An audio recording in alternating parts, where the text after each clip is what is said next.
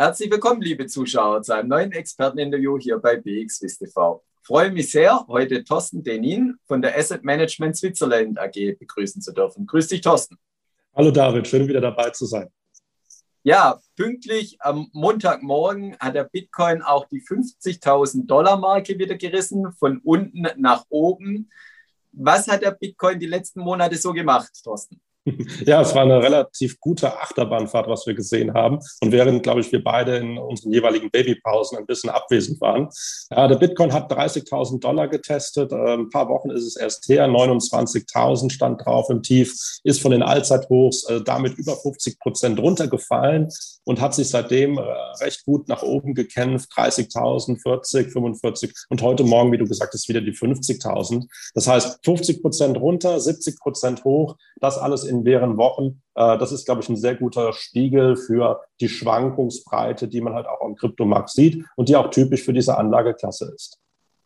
Und was hat insbesondere auch das Thema Grün und der Bitcoin muss grüner werden mit dieser Achterbahnfahrt, Achterbahnfahrt der letzten Wochen zu tun? Ja, das Thema Nachhaltigkeit, äh, Grün äh, im Anstrich ist im Prinzip einer der, der Gründe, die wir in, den, in vielen Tweets gesehen haben. Elon Musk hat ja das äh, vorgemacht äh, vom Bitcoin-Holder zum Verkäufer, zum Bashing, dann wieder äh, den Bitcoin nach oben reden. Die, das Mining von Bitcoin, genauso wie das Fahren von Elektroautos, ist ja ein, ein, gut, ein gutes Image, äh, wenn es halt äh, grün oder grün genug ist. Ja, das heißt, äh, der Vorwurf, der hier im Raum stand, ist einfach, dass das Mining von Bitcoin äh, einen großen Energieverbrauch hat und hier aus nicht nachhaltigen, also nicht regenerativen Quellen äh, gespeist wird. Ja, das heißt, diesen grünen Anstrich, ja, wenn ein höherer Anteil im Mining, im sogenannten Mining aus regenerativen Quellen greif ist, ist dieser ganze Sektorausblick von diesem Fall ein bisschen positiver geworden. Das hat dazu geführt, dass der Bitcoin-Preis natürlich hoch und ein bisschen runtergetradet wurde. Ja, aber das hat diesen allgemeinen Trend ein bisschen überdeckt, nämlich dass äh, die, die Adaption von, von äh, des Kryptopreises, Bitcoin und natürlich den anderen Coins mehr und mehr in die Breite getragen wurde über den Sommer hinaus. Und du hast es gerade schon angesprochen, neue Investoren sind dazugekommen oder auch zum Beispiel Coinbase, die bekannt gegeben hat, äh, das eigene Geld in Kryptowährungen noch vermehrt anzulegen. Sehen wir da als kleinen Ausblick mhm. noch weitere Investoren, die neu dazukommen oder schwächt das eher ab? Wie ist hier deine Einschätzung?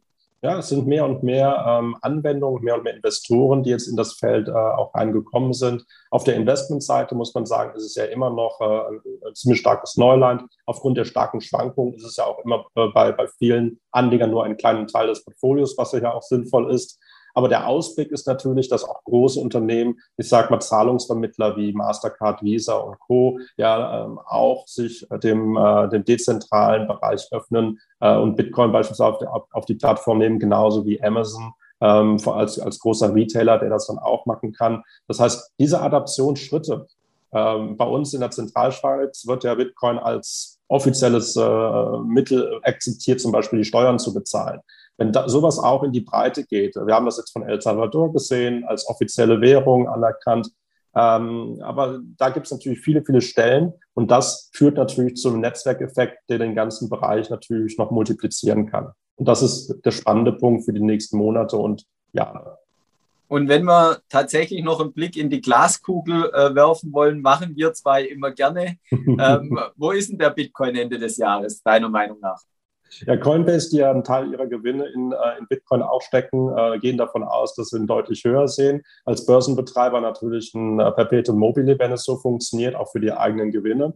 Wenn wir jetzt aktuell schauen, äh, der Markt guckt natürlich auf die äh, Allzeithochs, äh, die wir früher im Jahr gesehen haben, 65.000 bei Bitcoin. Ja, die zweite und dritte Reihe, schauen wir mal auf Ethereum und Cardano. Ähm, Cardano hat übrigens schon aktuelle Allzeithochs äh, ähm, aktuell ausgebildet. Ethereum guckt noch auf die 4000, 4200 war hier das Allzeithoch. Mit dem Hardfork, den wir hier gesehen haben, ist ja auch einiges an Neuigkeiten gekommen. Ich denke nicht, dass die Allzeithochs ein Preisausblick oder eine, eine Decke sein werden, sondern vielleicht ein erster Zwischenstopp. Ja, viele Analysten äh, in dem Bereich sehen Bitcoin beispielsweise äh, deutlich über die 80.000, gegebenenfalls sogar über die 100.000 Dollar Marke in diesem Jahr springen. Ich würde mich über diese Entwicklung logischerweise auch freuen. Ja, Thorsten, wir werden es äh, im Laufe des Jahres noch überprüfen und uns nochmal äh, dazu sprechen zu dem Thema. Herzlichen Dank für deine Ausblicke und auch Einblicke in die Welt der Kryptos. Und liebe Zuschauer, schauen Sie wieder bei uns vorbei, wenn es heißt Experteninterview bei BXWIST TV. Herzlichen Dank.